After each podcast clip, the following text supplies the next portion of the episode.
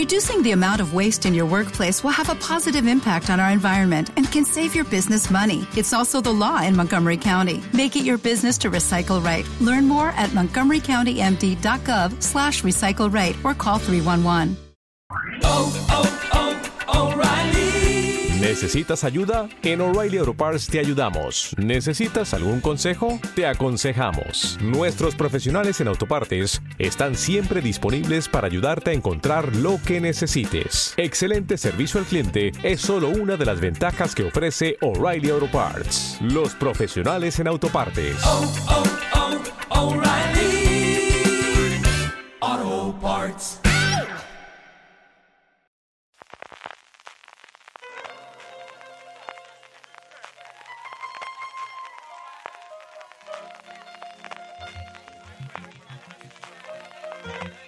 Estás escuchando Fuera de Series con CJ Navas.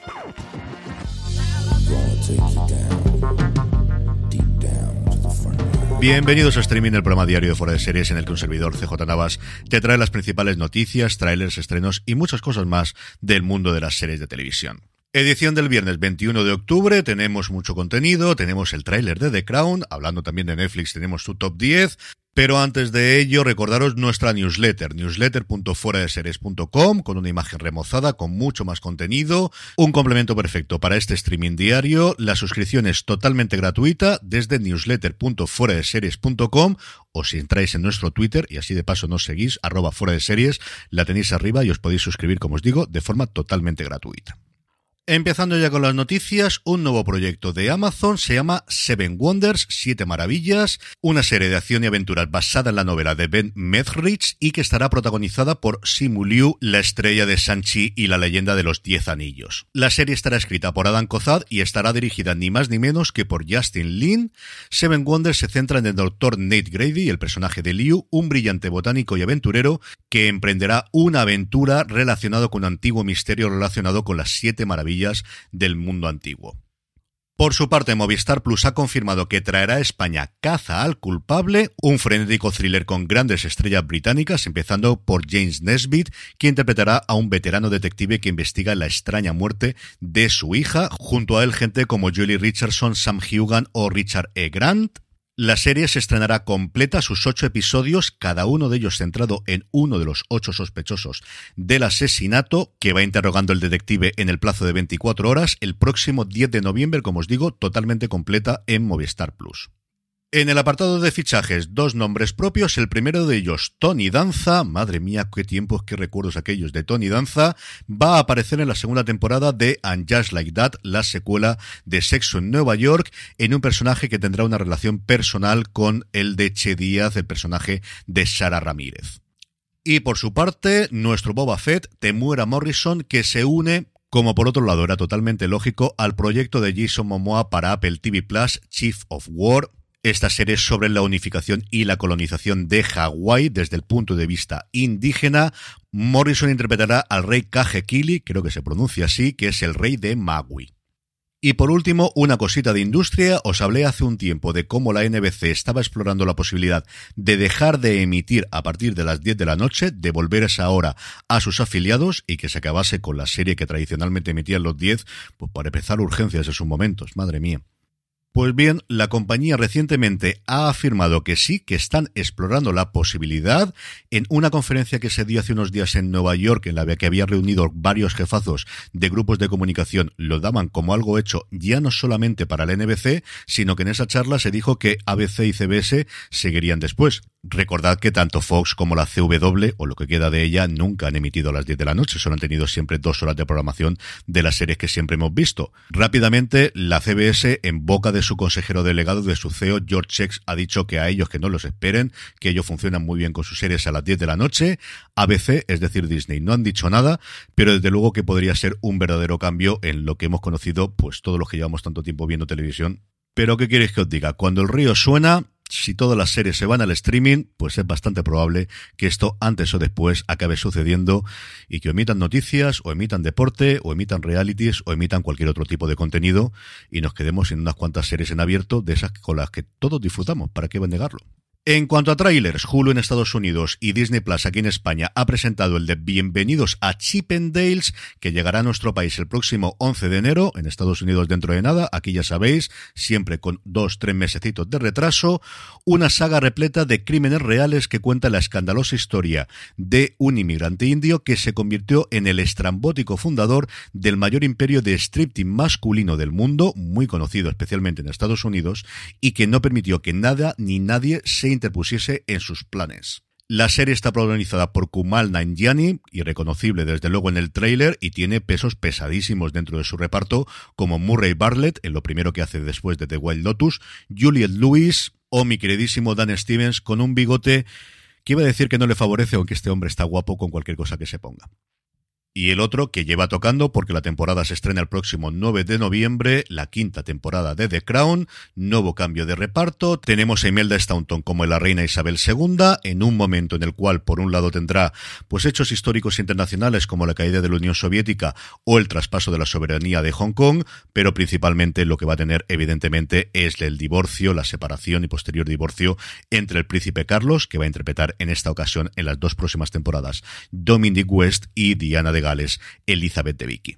El elenco se completa con Jonathan Price como el duque de Edimburgo, Leslie Melville como la princesa Margarita y Johnny Lee Miller como John Mayor como el premier británico. Como siempre el guion a cargo de Peter Morgan y no puedo esperar que llegue, es una de mis series junto con Boya Horseman, yo creo que mis dos series favoritas de siempre de Netflix.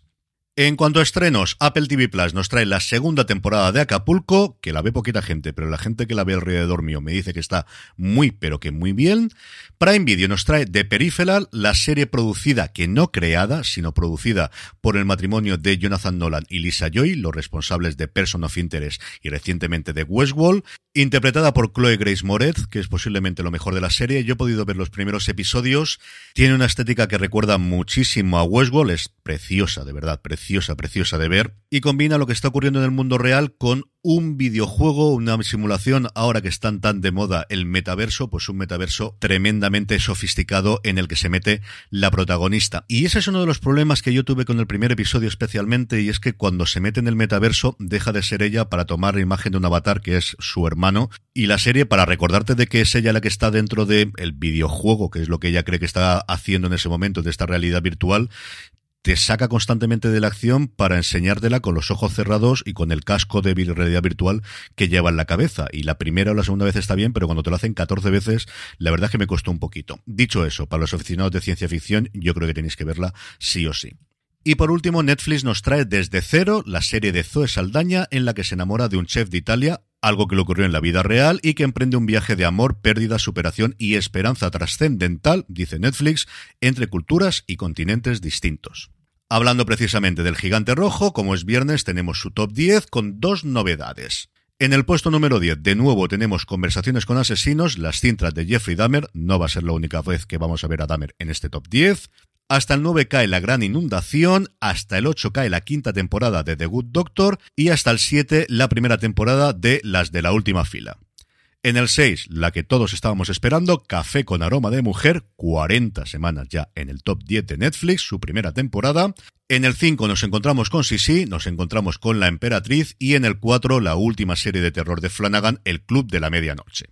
Ya en el podio nos encontramos con las dos novedades. En primer lugar, Sagrada Familia. Las series de Manolo Caro la destrozará la crítica, pero es cierto que su audiencia indudablemente la tienen.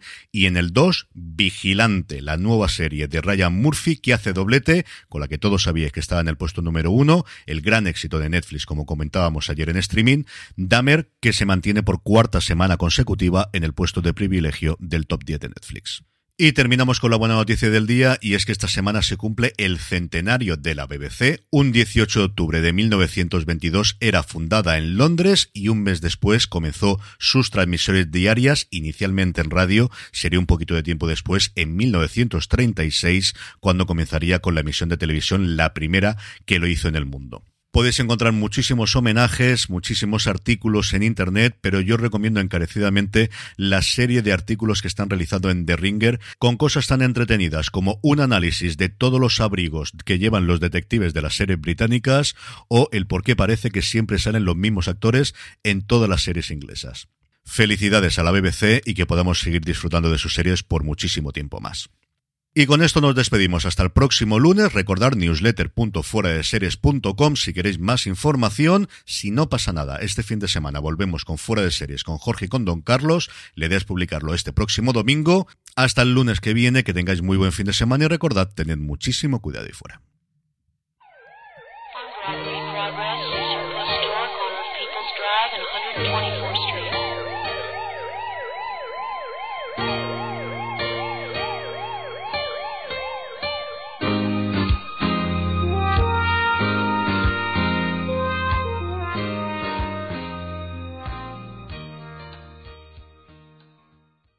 ¿Te preocupas por tu familia? Entonces, ¿por qué darles solo huevos ordinarios cuando pueden disfrutar de lo mejor? Eggland's Best, los únicos huevos con ese delicioso sabor fresco de granja, además de la mejor nutrición, como 6 veces más vitamina D, 10 veces más vitamina E y 25% menos de grasa saturada que los huevos regulares, además de muchos otros nutrientes importantes. Así que, dales los mejores huevos. Eggland's Best, mejor sabor, mejor nutrición, mejores huevos.